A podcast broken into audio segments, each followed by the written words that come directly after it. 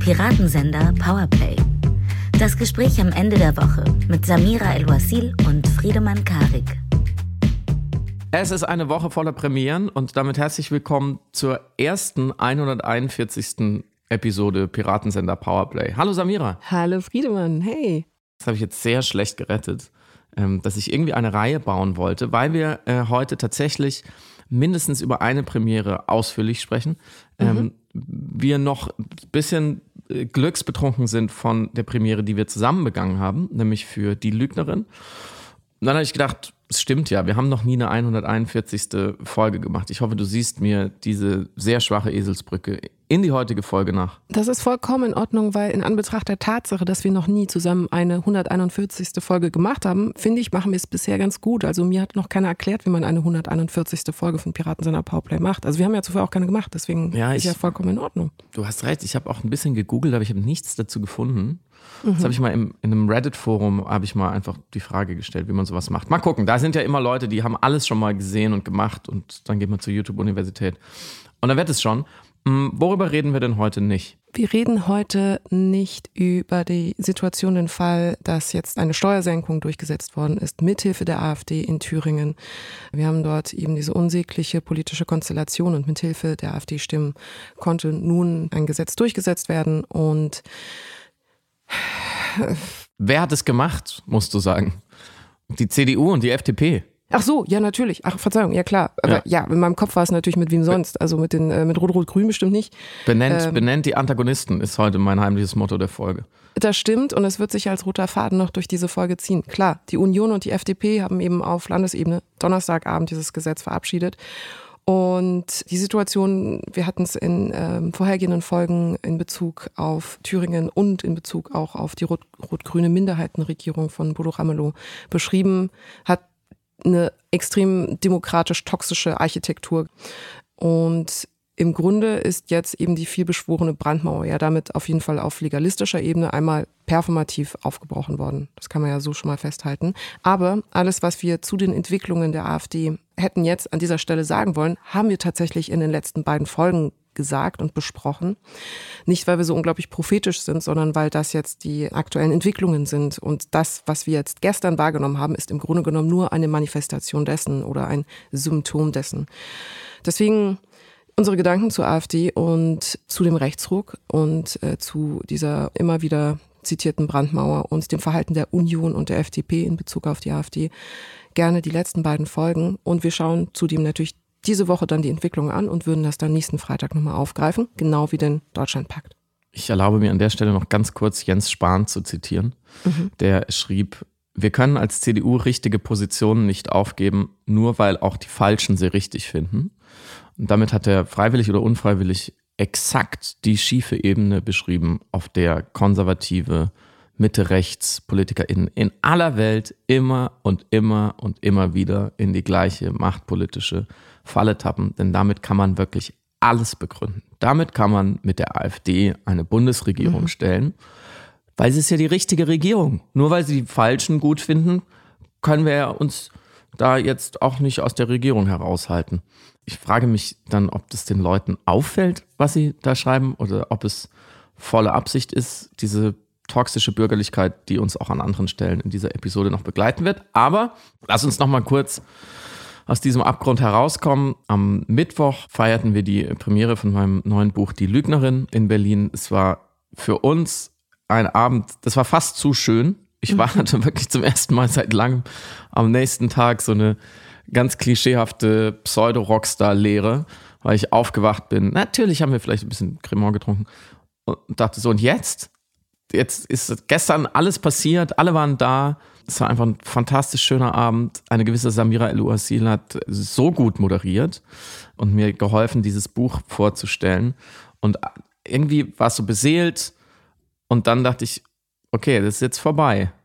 Was machen wir jetzt? Wie ging es dir? Ich hatte tatsächlich am Donnerstagmorgen nach dem Aufwachen auch eine für mich anlasslose Traurigkeit. Und ich habe wirklich damit gehadert, weil das kein Zustand ist, in dem ich normalerweise aufwache. Also ich wache wirklich. Nein, das kann ich bestätigen. Egal. Auch wenn sie noch nicht richtig wach ist, sagt sie, mir geht's gut. Ich bin wirklich großer Glückseligkeit springe ich dann. Ne, ich liege meistens, aber die, ich schlage die Augen auf und ich bin total auch müde und erschöpft, aber irgendwie immer positiv dem Tag gegenüber aufgestellt. Und Donnerstagmorgen war plötzlich wirklich so eine, ohne jetzt extrem melodramatisch klingen zu wollen, eine mir nicht vertraute Traurigkeit.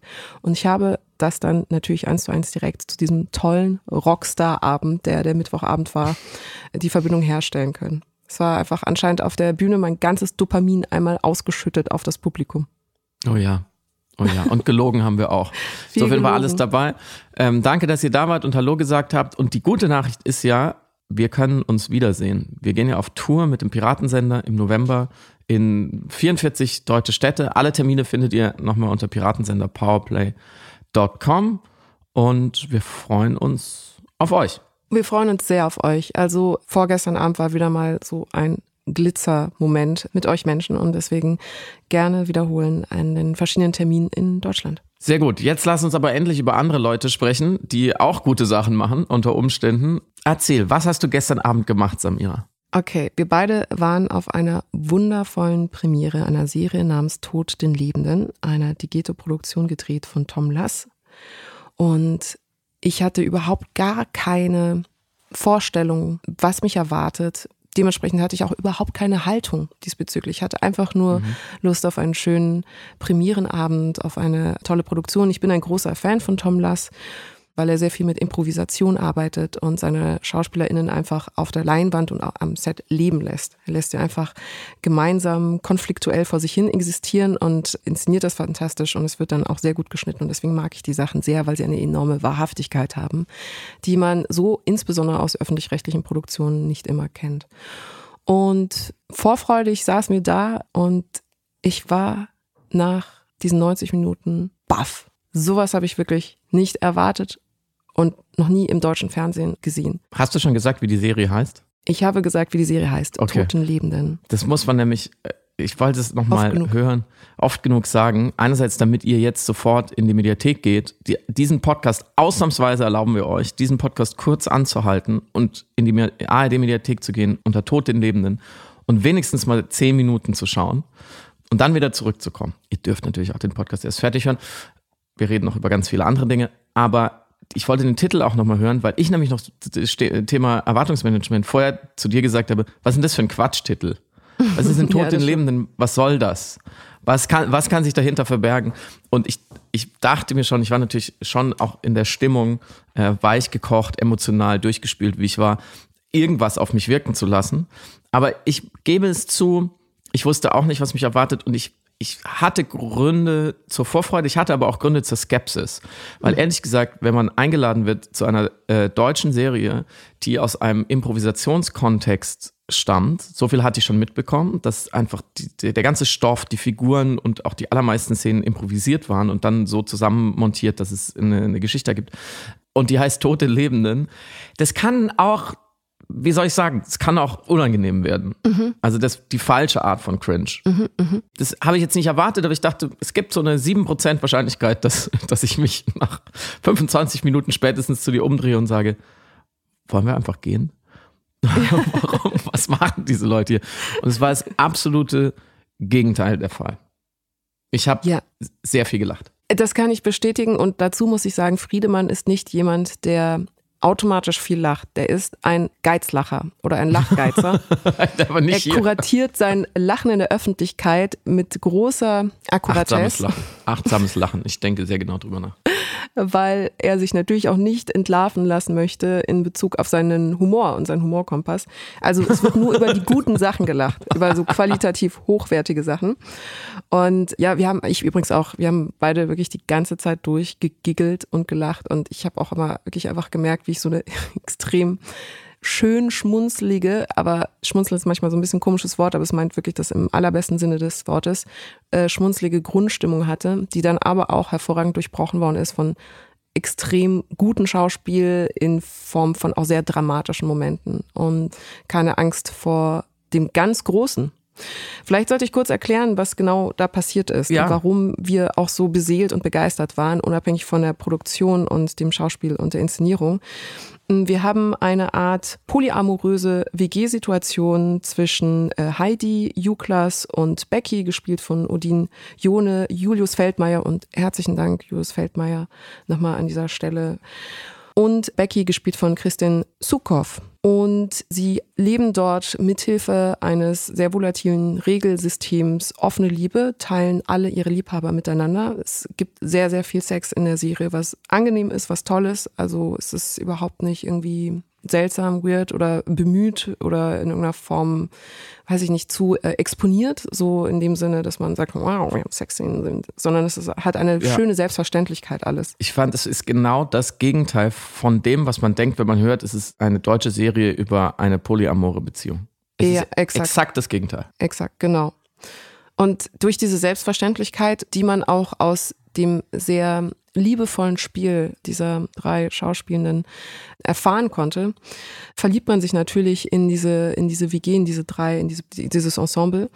Und es stellt sich dann heraus, es gibt dann verschiedene Diskussionen natürlich über, wie jetzt die gemeinsame Zukunft weiter aussehen könnte. Es gibt einen Kinderwunsch, der auch im Raum ist. Und hinzu kommt, dass dann einer der Protagonistinnen eine Krankheitsdiagnose erfährt, die indirekt auch mit der Klimakrise zu tun hat. Und es gibt noch eine Wohnsituation. Es wird ein bisschen kompliziert, weil die Nachbarn sich immer beschweren über die ganzen Sexgeräusche und das Gestöhne.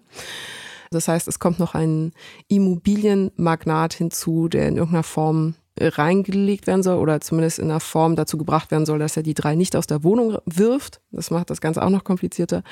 Und deswegen beschließen sie, wie erkläre ich es am besten, ohne dass es komplett crazy klingt, einfach mit Waffen gegen die Klimakrise vorzugehen, weil die ja schuld ist an der Krankheit von der gemeinsamen Freundin. Das ist so wunderbar konsequent einfach nach vorne gedacht. Ja, Weil diese, einfach- diese einfach Figuren sind auf eine ganz fantastische, ans Herz gehende Weise klug und manchmal sehr dumm gleichzeitig. Mhm. Und sie geben das auch zu. Sie sind nicht die oberschlausten Checker, die alle Bücher gelesen haben und deswegen jetzt zu Hause sitzen, Däumchen drehen und, und am Küchentisch diskutieren. Im Gegenteil. Sie sind erbost über den Zustand der Welt, der krank macht und deswegen werden sie jetzt etwas dagegen tun. Und das ist eigentlich, wenn man es dann einmal auf der Leinwand gesehen hat, fragt man sich, warum, warum erzählen wir diese Geschichten nicht viel öfter, dazu gleich mehr. Es gibt ein riesiges Problem, also es gibt viele Probleme, es gibt kleine, mittelgroße und riesige Probleme und es fängt so mit den kleinen und mittelgroßen an und dann geht es um Gentrifizierung und Turbo- Turbokapitalismus und so und dann geht es irgendwann um die Klimakrise und diese Figuren stehen diesen Problemen gegenüber und dann versuchen sie sie einfach zu lösen oder kaputt zu machen. Das ist der, der alte Spongebob, mach kaputt, was dich kaputt macht. Als sehr, sehr lustige äh, Serie. Und weil die alle so ein bisschen unbeholfen sind, ähm, gibt es natürlich Irrungen und Wirrungen und Missverständnisse und, und wie gesagt, ich sage es jetzt noch einmal, sehr, sehr lustige Szenen. Ähm, und da finde ich, da, da merkt man manchmal im guten Sinne diesen Impro-Hintergrund, dass, wie Julius Feldmann uns auch kurz erklärt hat, ähm, viele Szenen einfach so entstehen, entstehen, dass man nichts hat am Anfang, quasi wirklich nur diese zwei Menschen, die sich in einem Raum begegnen und dann müssen die innerhalb kürzester Zeit eine Szene schaffen mit einem Konflikt, ähm, mit, mit widerstrebenden Vektoren, mit einem Wendepunkt, mit, mit vielleicht einer Lösung oder wie auch immer. Und das merkt man, dass da wird einfach sehr wenig um den heißen Brei herum geredet. Es gibt sehr wenig, was ich sehr angenehm fand, dass man bei vielen durchorchestrierten, durchgeschriebenen Produktionen das Gefühl hat, in jede Szene kommen die Figuren mit einem riesigen Rucksack an Backstory und emotionalem Ballast und Gesagtem und Ungesagtem und Unsagbaren und so. Das ist ja auch richtig. Aber es ist auch sehr erfrischend, äh, Figuren dabei zuzuschauen, wie sie einfach ähm, wie so angezündete Feuerwerkskörper mit einer sehr kurzen Lunte innerhalb kürzester Zeit einfach in jeder Szene gar nicht laut, aber doch auch immer emotional nachvollziehbar eskalieren und ähm, sich auch anschreien oder sagen, jetzt halt mal die Fresse. Und dadurch am Ende sehr wenig künstlich reden. Ich hatte sehr selten das Gefühl, okay, ich schaue hier einer Serie zu und jemand hat das geschrieben oder sich vorher ausgedacht, ohne dass sie jetzt angestrengt in so eine angestrengte Tatort-Umgangssprache verfallen oder so Jugendsprache, so Signale setzen, damit man merkt, ah, hier wird aber sehr realistisch gesprochen, ähm, sondern einfach aus den Figuren heraus. Meine Lektorin würde sagen, es war sehr gute äh, Figurensprache, weil sie auch sehr eigen reden und man auch merkt, dass sie über Jahre diese Figuren entwickelt haben und sehr mhm. genau kennen, was die Grundlage ist. Und deswegen macht es einfach sehr, sehr großen Spaß, der Geschichte auch beim Eskalieren zuzuschauen, weil man sie in ihrer ganzen Absurdität die besorgen sich dann Waffen zum Beispiel. Das kann man jetzt schon mal verraten. Ähm, wir haben die ersten drei Folgen gesehen, also die nächsten drei werden dann, glaube ich, noch ein bisschen krasser. Äh, in ihrer ganzen Absurdität völlig logisch ist. Weil wenn ich mhm. einmal glaube, mhm. dass es diese Figuren gibt in diesem Beziehungskonstrukt, diese drei, die ähm, in dieser WG wohnen und dann kommt mit Lea von Acken noch, noch eine vierte dazu, die müssen sozusagen gegen die Wand laufen. Und es ist, ist wahrscheinlich, dass sie stärker sind als die Wand. Und diesem Zusammenprall, äh, dem schaut man sehr, sehr gut zu. Und ich fand es einfach auch sehr erfrischend. Ich habe auf Instagram geschrieben, dass ich kurz zitieren darf, äh, gestern Nacht noch, weil ich unbedingt noch direkt sagen wollte, schaut euch die Serie an. Ich finde, es, auf mich hat es gewirkt, diese Serie wie ein Calippo-Eis an einem heißen Schultag, weil es so erfrischend und grell und süß und ein bisschen ungesund ist und man aber nicht so richtig davon genug kriegt. Und mhm. auf der anderen Seite ist es tatsächlich, finde ich, eigentlich die Serie wie das Buch, was keiner über Berlin schreibt, weil es so verdammt schwer ist, diese Lebenskonstrukte und dieses Lebensgefühl unpeinlich, unbemüht, mit dem, ohne den schlechten Cringe äh, in Worte zu fassen. Mhm. Und diese Serie schafft es. Und davon war ich sehr begeistert. Ich war insofern auch begeistert, als dass die Serie mir einen enormen Aha-Moment gegeben hat, was Klimaerzählungen im Allgemeinen anbelangt, äh, vor allem auf struktureller Ebene. Das ist ja ein Thema, was uns beide auch umtreibt, worüber wir auch ein Buch unter anderem geschrieben haben. Und zusätzlich war ich auch geprägt von meinen Erfahrungen, Eindrücken, die ich sammeln durfte am 9., am Samstag, letzten Samstag beim Klimatag der Filmakademie mhm. äh, wo darüber gesprochen worden ist mit einem ganz herausragenden äh, sozusagen Line-up, würde man sagen. Stefan Rahmsdorf, Maren Urner, Feline Rogan, Luisa Neubauer war da, Drehbuchautorin Silke Zerz, wie Klimakrise erzählt werden kann in Händen von professionellen GeschichtenerzählerInnen. Weil das ist ja das Absurde. Also wir haben dieses Silo, wollte ich gerade sagen, aber es klingt irgendwie blöd, diese, diese Menge an Menschen, die auf professionalisierte Art und Weise wirksame Geschichten erzählen können, fiktionale Geschichten, Geschichten eben, aber Geschichten erzählen können und Zugang zu diesen Ressourcen haben, zu dieser unfassbar wertvollen Waffe oder unserem Werkzeug der Menschheit, um uns ein Gefühl für die Klimakrise zu geben auf eine Art, dass wir sie nicht mhm. nur verstehen, sondern fühlen und dann eben in die Bewegung gehen.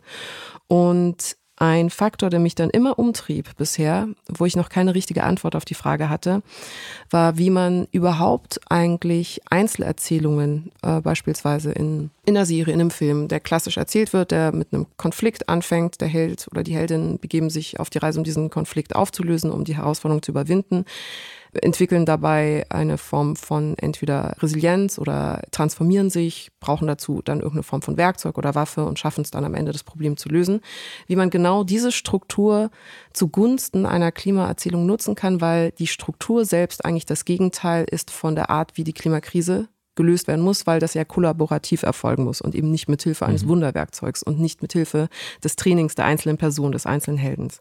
Das heißt, das war wirklich ein intellektueller Schmerz, den ich äh, permanent hatte und der auch nicht 100 Prozent bei dem Klimatag natürlich gelöst werden konnte, weil erstmal alle einen Kassensturz gemacht haben, was wir zur Verfügung haben an Mitteln und wie wir diese Mittel dann verwenden können. Und jetzt sehe ich diese Serie und die Serie, die Struktur der Serie alleine, die Art, wie sie produziert worden ist, hat mir vermittelt, dass es eigentlich viel einfacher war, als ich es vorher immer dachte. Denn die Figuren dort handeln der Radikalität der Wirklichkeit entsprechend. Mhm. Wir müssen festhalten, alle Klimaerzählungen, die wir bisher hatten in Politik und Wirtschaft, erzählen uns Geschichten darüber, dass Nichthandeln gerade besser ist für uns als Handeln. Die Geschichten erzählen uns nicht nur etwas darüber, dass Nichthandeln besser ist als Handeln, sondern sie zeigen es uns als attraktiver, nicht zu handeln. Sie sagen, das ist die eigentliche Heldenreise, das ist eigentlich die gute Geschichte. Nicht handeln, also nicht handeln gegen die Klimakrise, sondern Sachen bewahren auf anderer Ebene, zum Beispiel irgendeine Freiheit verteidigen oder das Auto verteidigen und so weiter. Das sind die Geschichten, die wir in Politik und Wirtschaft haben. Und jetzt haben wir hier eine fiktionale Erzählung von Menschen, die uns ans Herz gehen, mit denen wir uns auch irgendwie identifizieren, weil wir sie einfach mögen und ihnen nah sein wollen. Und sie versuchen, eine Geschichte zu erzählen, in der das Handeln die einzige Möglichkeit ist, damit diese Figuren überhaupt überleben können, damit unsere Wirklichkeit überleben kann, aber auch diese Figuren, die wir mögen. Und die Ausführung, also zu sagen, wir versuchen jetzt einfach die Klimakrise zu erschießen, das ist jetzt sehr zusammengefasst, aber im Grunde genommen die Radikalität hinter diesem Gedanken, die absurde Radikalität hinter diesem Gedanken, wird der Wirklichkeit erst auf wahrhaftige Art und Weise gerecht. Und das war für mich ein augenöffnender Moment, weil es eine klassische Helden Erzählung ist, aber sie ist auch als Ensemble kollaborativ erzählt, eben mit dieser, mit dieser WG. Sie ist in, erzählt aus der Liebe, die alle untereinander füreinander haben und sie erzählt auch das Vorgehen gegen die Antagonisten. Sie platziert Personen beziehungsweise Instanzen in der Erzählung als tatsächlich zusammenhängt mit der Klimakrise. Und die Figuren sagen einfach, wir müssen da jetzt irgendwie vorgehen. Und das war in dieser Einfachheit so schön, so klar, so logisch, weil ich dachte, na klar, das ist, die Figuren sehen das Problem, sie sagen Klimakrise. Eine sagt, ja, okay, da müssen wir jetzt was gegen machen. Und sie ziehen los und versuchen etwas dagegen zu machen. Und das ist ihre Auflösung. Das ist die Auflösung dieser, dieses Ensembles, ihrer Geschichte. Das war für mich ein neuer Aha-Moment, wie man das tatsächlich erzählen kann. Du hattest es mhm. gestern noch schön formuliert. Das Thema ist so präsent, dass es dann im Grunde gar nicht mehr präsent ist. Und auch das ist ein Paradigmenwechsel in der Art zu erzählen. Wenn du mir noch den Gedanken gestattest, mhm. Luisa hatte bei dem Klimatag eine sehr bemerkenswerte Beobachtung mit uns geteilt, nämlich der Umstand, dass Leute gerne behaupten, wir können jetzt nicht in alles immer Klima reinmachen. Wir können nicht in jeden Film oder in jede Serie dann irgendeinen Klimaaspekt reinbringen oder über die Klimakrise sprechen. Das geht nicht. Und sie sagte, aber in allen Serien und in allen Produktionen, in allen fiktionalen Produktionen ist Klima immer schon dabei. Der Umstand, dass wir beispielsweise in Filmen noch Herbste erzählen, die kalt und graupig sind, ist ja im Grunde genommen schon eine Verdrängung einer Wirklichkeit, die in der Serie eigentlich abgebildet werden sollte. Der Umstand, dass wir nach wie vor Sommer erzählen, die sexy sind und mit Beach und Bikini und draußen und Glückseligkeit mhm. verbunden sind, sind ja eine Darstellung des Klimas. Das Klima ist schon immer Bestandteil gewesen aller naturalistischen Erzählungen, aller Gegenwartserzählungen des beispielsweise eben öffentlich-rechtlichen Fernsehens. Jeder Tatort enthält so oder so Klima. Die Frage ist mhm. nur, wie wird das dargestellt aus Perspektive fossiler Narrative oder aus Perspektive der Menschen, die die Klimakrise noch nicht als angekommen wahrnehmen oder aus Perspektive der Wirklichkeit, wie wir sie gerade haben. Und dann müsste man einen Herbst erzählen, der super heiß ist. Dann kann man nicht Herbst mit Schultüte und goldenen Blättern erzählen oder doch, die Blätter fallen runter, aber gleichzeitig müsste man festhalten, es ist zu warm für dieses Moment im äh, Kalender. Oder der klassische Weihnachtsfilm, immer Schnee, immer weiße Weihnacht. Das Wetter erzählt immer eine ganz andere Geschichte, als die Klimawirklichkeit tatsächlich draußen darstellt. Und jetzt haben wir hier diese Serie und das Klima ist natürlich ein Bestandteil, die Radikalität der Wirklichkeit und das Nichthandeln auf die Klimakrise ist ein Bestandteil dieser ganzen Erzählung und es ist aber ein so selbstverständlicher Bestandteil, wie es ein selbstverständlicher Bestandteil mhm. für uns alle ist. Und deswegen war das für mich wirklich auf mehreren Ebenen Paradigmenwechsel. Und genau so müsste das eigentlich erzählt werden. Das ist sehr wichtig, was du sagst, diese Selbstverständlichkeit durch eigentlich eine, wie soll man das nennen, eine so, sofortige, überdeutliche Präsenz, die einem zeigt, dass in anderen Stoffen das Thema oder der Konflikt, das Sujet Klimakatastrophe immer erstmal erarbeitet wird. Also mhm. es wird nicht einfach so gesetzt wie in dieser Serie, sondern es wird erarbeitet. Es ist, es ist quasi eine Nachricht. Oh, mhm. jetzt geht's, oh, jetzt, sie trauen sich jetzt, um irgendwie über Klima zu reden. Und dadurch ist es präse so präsent. Und, auf, und das Zweite, was mir jetzt nochmal aufgefallen ist, was ich so erfrischend fand, die moralischen Dilemmata derjenigen, die moralisch handeln, und zwar moralisch völlig erstmal eindeutig in ihrer Energie, ja, nämlich sie wollen was gegen die Klimakrise tun, die werden nicht diskutiert. Es wird nicht diskutiert, ob es richtig ist, das zu tun. Es wird nicht mhm. diskutiert, ob man jetzt etwas dagegen tun sollte und wenn ja, mit welchen Mitteln. Und das ist ja die Diskussion in den aller, aller, allermeisten Klimageschichten, Serien, Filmen, Büchern und so, ähm, die wir kennen. Wir hängen ja noch, wir, wir können ja, wir gehen ja die Katastrophe selber und vor allem ihre Verursacher, dazu gleich mehr, nicht an, weil wir, weil wir die meiste Zeit in den Erzählungen sind, was kann, darf man denn jetzt tun? Mhm. Und das ist ein ganz, eine ganz andere Frage, das merke ich immer wieder. Das ist ein anderes Thema als das Thema, dem wir uns eigentlich widmen sollten, nämlich wie mhm. beenden wir, also wie können wir es schnellstmöglich besser machen, beenden, wie können wir die Schuldigen stellen und ihnen das Handwerk legen. So, ich drücke es absichtlich so kriminalistisch aus. Ähm, wie, wie können wir verhindern, dass sie die Welt weiter kaputt machen? So. Und nicht, oh, was, was, was darf man tun, was nicht? Oh, darf man jetzt Sabotage üben oder nicht? Das ist eine ganz andere Frage, die ja auch mit Klima eigentlich nicht direkt was zu tun hat. Die kann man äh, hinsichtlich aller Ungerechtigkeit, mhm. politischer Problematik, Problematik stellen. Die kann man sogar, die kann man sogar stellen, wenn man keinen, wenn man sozusagen auf der moralischen Ebene ähm, einen weniger klaren Fall hat. Also die, die Welt für alle zu zerstören, das finde ich jetzt moralisch relativ eindeutig, dass man nicht machen sollte. Also darf man sich dagegen wehren. Aber das könnte man jetzt auch an anderen Fragen äh, stellen. Und das, das finde ich ich, also du sagst, es ist ein Paradigmenwechsel. Ich hoffe, du hast recht, weil ich, ich habe nicht das Gefühl, dass, dass man das schon so oft hat. Und wir haben ja im, im Buch eben auch lang darüber geschrieben, warum es nicht so gut funktioniert, das Klima zu erzählen. Seitdem sind viele, viele neue Dinge hinzugekommen. Aber ich muss irgendwie zusammenfassen, dass die allermeisten Geschichten, die mir so auch geschickt werden oder wo ich denke, so, ah, da kommt irgendwie Klima drin vor, die handeln überhaupt nicht vom Klima. Da geht es mhm. überhaupt nicht ums Klima. Da geht es um, da geht's um eine sehr selbstbestiegelnde Ausverhandlung von politischer Ohnmacht. Und ich mhm. will nicht über politische Ohnmacht sprechen. Das interessiert mich nicht. Ich will darüber sprechen, was politisch mächtig sein kann. Ähm, insofern geht auf jeden Fall auf die Straßen, denn es sieht ja auch äh, super düster aus gerade und, die, und angesichts von gleichzeitiger Flut in 20 Ländern in den letzten zwei Wochen mit Zehntausenden Toten. Ähm, wirklich überall auf der Welt spielt das Wetter verrückt. Äh, davor waren in Kanada die größten Waldbrände, glaube ich, in der Geschichte Kanadas. Die, die, die Klimadesaster-Nachrichten auf der ganz ersten physischen Ebene, wo geht direkt was kaputt, die, die kann man ja gar nicht mehr zählen. Ich habe einen Twitter-Thread gesehen, ich kam nicht bis zum Ende mit Scrollen. Der hat einfach nur von zwei Wochen Extremwetter gesammelt, was mit dem Klima wahrscheinlich zusammenhängt, was krasser wird. Ähm, und auf, auf der ersten äh, wissenschaftlichen Metaebene sozusagen die, die Nachrichten von Studien, das kann man, man kommt ja auch kaum mehr hinterher. Sechs von neun sogenannten planetaren Grenzen sind schon überschritten.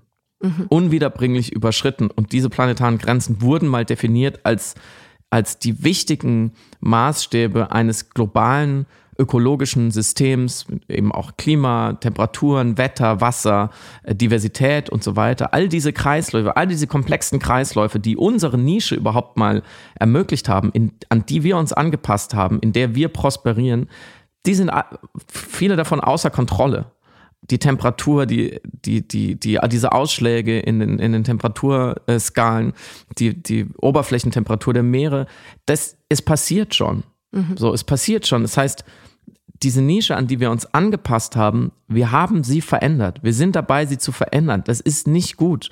Das ist wie wenn man in einem gemütlichen, weichen Bett liegt und dann anfängt, mit dem Feuerzeug das Laken anzuzünden. Mhm. Früher oder später wird dieses Bett nicht mehr gemütlich und weich sein. die Menschheit schafft es gerade wirklich, nach Jahrtausenden, Jahrhunderttausenden erfolgreicher Evolution die Evolution ins Negative zu verkehren. Man muss sich diesen Gedanken wirklich nochmal klar machen. Statt uns besser anzupassen an eine Nische, in der wir groß geworden sind, in der wir Mensch geworden sind, machen wir die Nischen für alle kaputt. Das ist die, die perverse Umkehrung von Evolution. Evolution bedeutet immer fitter werden, dich besser anpassen. Nicht stärker, nicht schlauer, nicht schöner, sondern fitter, adaptiver, besser in dem ökologischen Gleichgewicht, in dem du bist, eine gute Rolle spielen. Und was machen wir? Wir ziehen einfach den Stecker an dem ganzen Ding. Mhm. So, und das ist eigentlich so eindeutig und gleichzeitig hinken unsere Geschichten in dieser Eindeutigkeit noch hinterher, wie du es beschrieben hast. Ähm, und ich glaube, das liegt einerseits an eben der Rolle der ProtagonistInnen. So, das haben wir eben besprochen, auch warum diese Serie das anders macht und wie wir finden, ähm, richtig. Aber es liegt vor allem auch an den Antagonistinnen, die wir immer noch nicht klar haben. Diese Rolle ist uns nicht klar. Wer ist jetzt eigentlich schuld an dem ganzen Problem? Das haben wir in Erzählende Affen schon versucht zu erklären, dass die Antagonisierung des Individuums, des Konsums, des CO2-Fußabdrucks und so, dass es eine, eine Riesenbarriere ist, die wirklichen Antagonisten sich anzuschauen. Denn ja, wir konsumieren alle und wir stoßen CO2 aus, auch zu viel. Aber warum? Wer ermöglicht das eigentlich? Oder Wer verhindert, dass wir es vielleicht anders tun? So, und ähm, dazu komme ich gleich nochmal. Da, da gab es jetzt auch wieder neue Recherchen. Eine vom Wall Street Journal, die nochmal was Interessantes rausgefunden hat, aber dazu gleich. In der Mitte nochmal die Frage, so, warum lassen wir uns das eigentlich gefallen? Warum sind wir immer noch so normal? Mhm. Ähm, und da würde ich eine Rezension empfehlen vom, von einem tollen äh, Online-Feuilleton äh, 54 Books, wo man sowieso immer mal sich ähm, anschauen könnte, was die so machen und vielleicht unterstützen, weil die leben von unterstützen.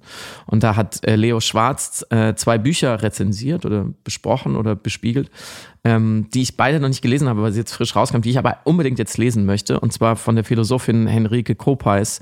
Das Buch heißt Bürgerliche Kälte. Und der Soziologe Stefan Lessenich äh, hat das Buch geschrieben, Nicht mehr normal.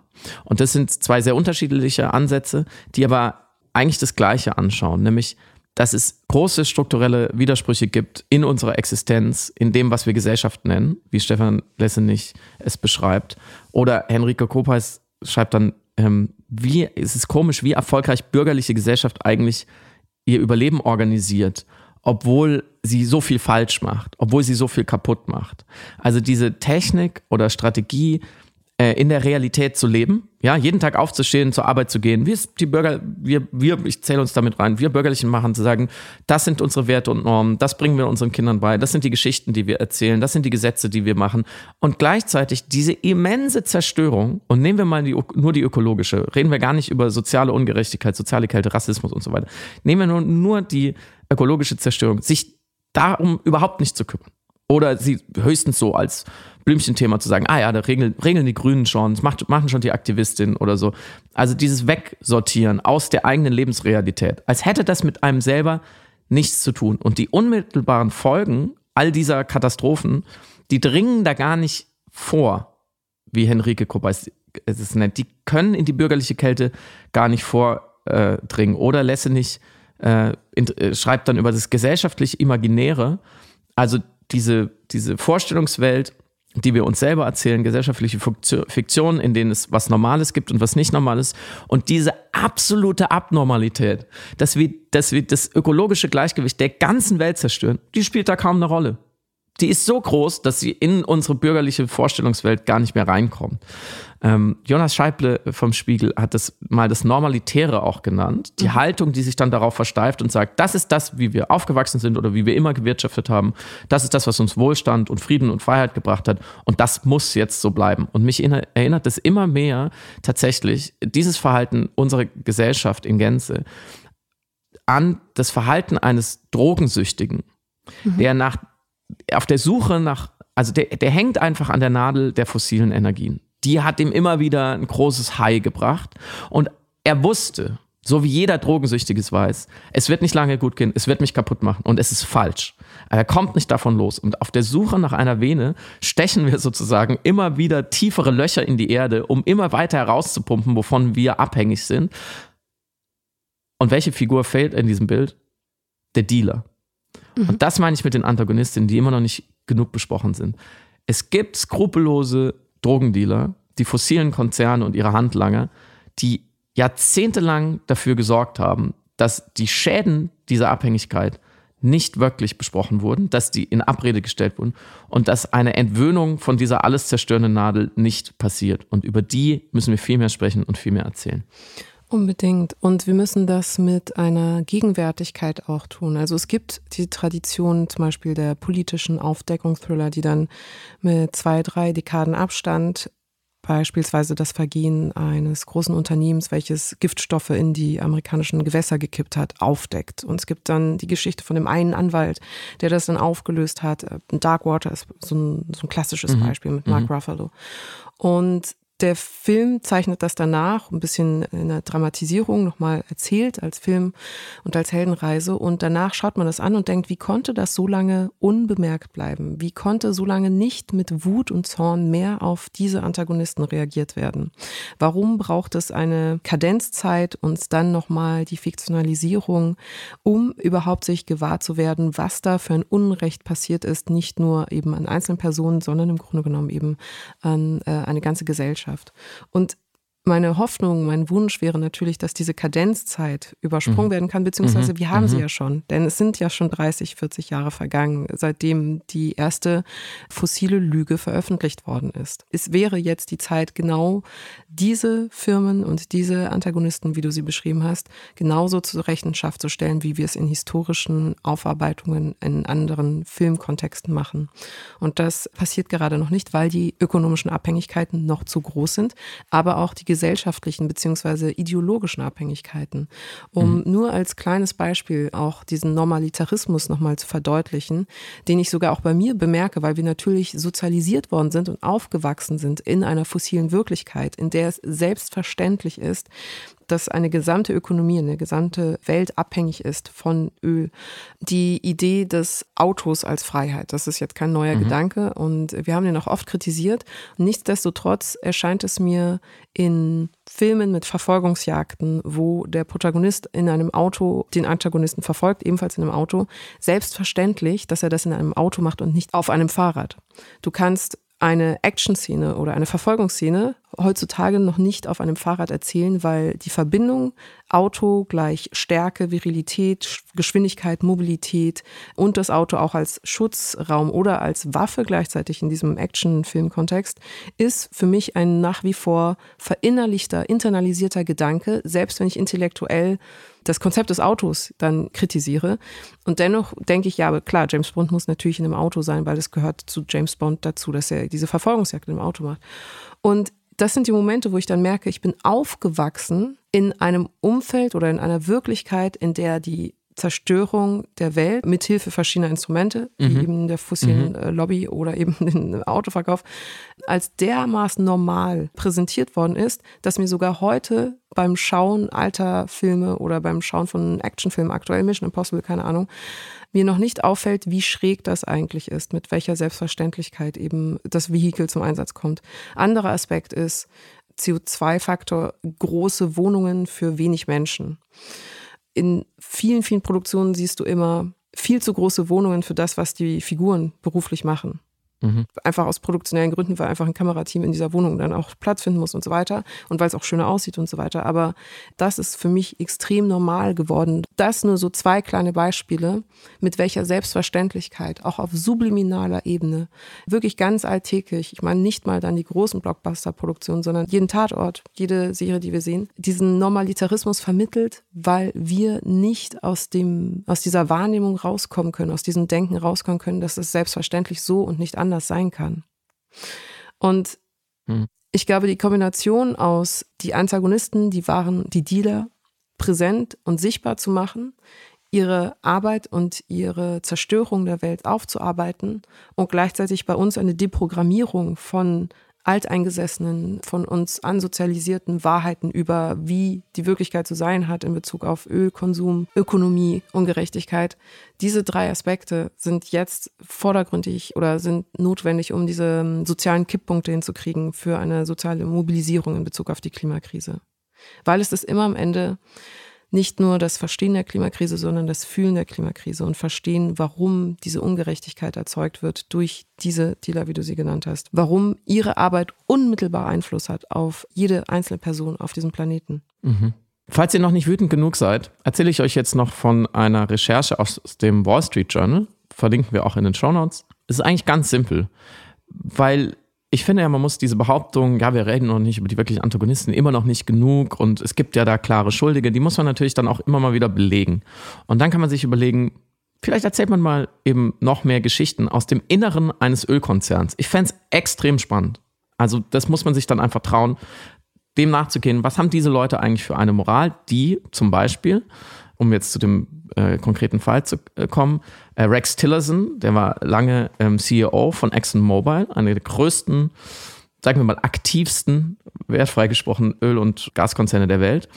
Und 2006 äh, hat ExxonMobil dann zugegeben, öffentlich, unter Rex Tillerson, ja, also das mit dem, mit dem Klimawandel, wie Sie sagen würden, die, die Zerstörung unserer, unserer Lebensgrundlagen, das hängt schon mit der fossilen Industrie zusammen und deswegen sollten wir CO2 senken. 2006. Die haben seit den 1970ern sehr, sehr gute WissenschaftlerInnen angestellt gehabt. Dieser Konzern, die ihnen erklären sollten, ob dieser Treibhauseffekt, wie man damals noch gesagt hat, und diese ja, Zerstörung des Klimas durch ihr Geschäftsmodell, ob das stimmt.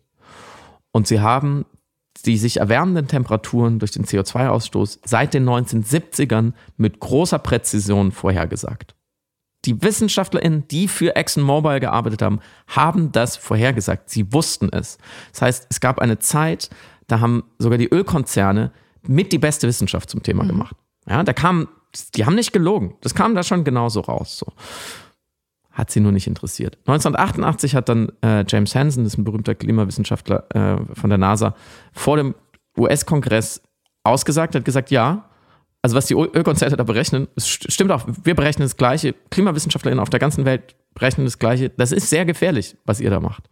Trotzdem haben alle Konzerne, und in diesem Fall hat man E-Mails äh, von damals, von ExxonMobil, äh, gerade aus den Nullerjahren, Zehnerjahren, hinter den Kulissen große Desinformationen betrieben. Da gibt es mehrere Beispiele, wie die versuchen, auf den IPCC Einfluss zu nehmen, auf das Paris Agreement, ähm, wie sie immer wieder alles, was sozusagen die aktivistische oder die wissenschaftliche Szene vorbringt an Argumenten oder an Zielen, ja, wir müssen zu 1,5 oder höchstens 2 Grad und so weiter, wie sie das immer wieder angegriffen haben, weil sie einfach sehr genau verstanden haben, diese Leute sind ja nicht doof, das wird uns und unserem Geschäftsmodell schaden. So, und wir, was, jetzt haben wir mehrere Möglichkeiten. Wir ändern unser Geschäftsmodell, verdienen wir weniger Geld, wird anstrengend, oder wir versuchen, diesen Prozess des Wandels aufzuhalten. Und dafür, deswegen kommen diese Sachen jetzt raus, dafür stehen diese Ölkonzerne inzwischen vor Gericht. Zum Beispiel äh, in Hawaii, wo, äh, wo ja im August auch äh, mehr als 100 Leute starben bei Waldbränden. Äh, aber da schon 2020 äh, wurden da schon weil einfach äh, dieser Staat ähm, sehr unter Klimafolgen leidet, wurde schon, wurden schon Ölkonzerne ähm, angeklagt. Einfach. Und es, manche dieser äh, Gerichtsprozesse könnten jetzt eben starten. Ähm, und deswegen muss man natürlich jetzt juristisch recherchieren, was wussten die und was haben sie dafür getan, dass die Welt es nicht erfährt. Ähm, und Tillerson sagt in diesen internen E-Mails wirklich ein paar Sachen. Schaut euch das an man, man kann es nur so zusammenfassen. Er sagt zum Beispiel, wer sagt eigentlich, dass 2,5 Grad Erwärmung nicht auch schon gut genug sind als Ziel? Zum, zum Paris-Abkommen sagt er das. Denn es wäre, Zitat, sehr teuer, die Emissionen weiter mhm. noch zu cutten als mhm. zu diesem Ziel. Und da sieht man mal wieder, es ist total simpel. So, wir brauchen, dieser Diskurs ist völlig, Achtung, aufgeheizt und manchmal zu kompliziert. Es ist simpel. Wir haben die Beweise vorliegen. Es gibt eine ganze Industrie mit Tausenden und Zehntausenden Menschen, die darin gearbeitet haben oder noch arbeiten und nochmal sehr, sehr vielen Menschen in Politik, Wirtschaft, Gesellschaft, die ihnen dabei geholfen haben, weiter Geld zu verdienen, obwohl sie die ganze Welt damit zerstören. Man muss es so simpel sagen. Wir haben es ihnen natürlich auch abgekauft, aber sie sind die Dealer. Sie wussten genau, was passiert. So. Und heute, 2023, wo wir das Gefühl haben, ah, jetzt wissen ja alle mit dem Klima und wir sehen ja die Zerstörung und die, die Weltgemeinschaft versucht umzusteuern.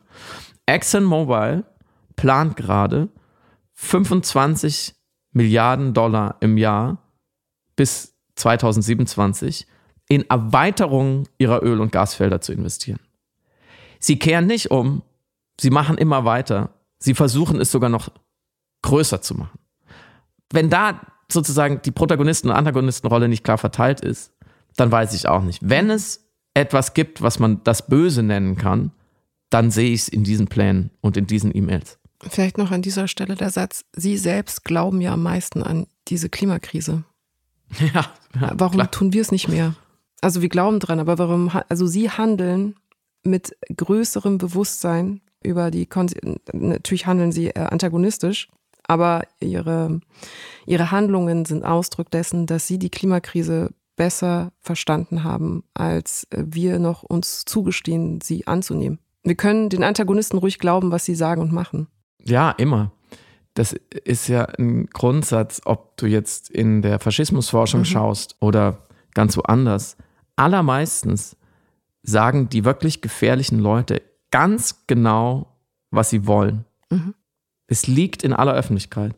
Und wir sind das Problem, weil wir verdrängen und nicht genau hinschauen wollen. Deswegen finde ich das einen sehr klugen Gedanken von dir, zu sagen, lass uns die Klimakatastrophe so ernst nehmen wie die Ölkonzerne. Mhm.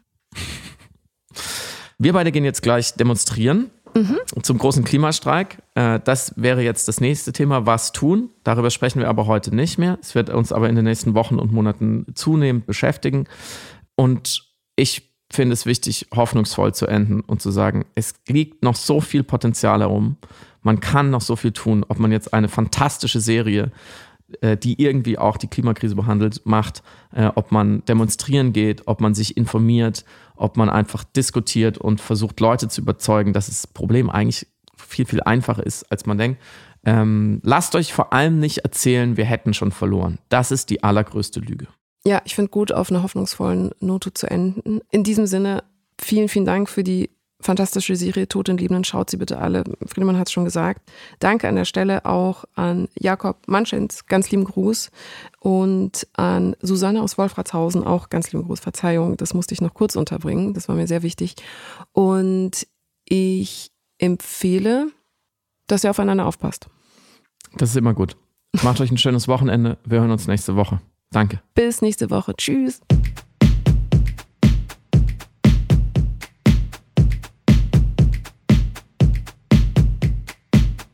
Du hörst Piratensender Powerplay.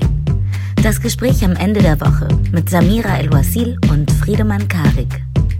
Piratensender Powerplay ist eine Produktion von Stereotype Media in Kooperation mit Yam Yam, der unsichtbaren Tupperbox für den diskreten Foodie.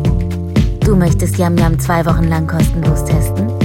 Abonniere diesen Podcast überall und gewinne gutes Korma. Bon Appetit!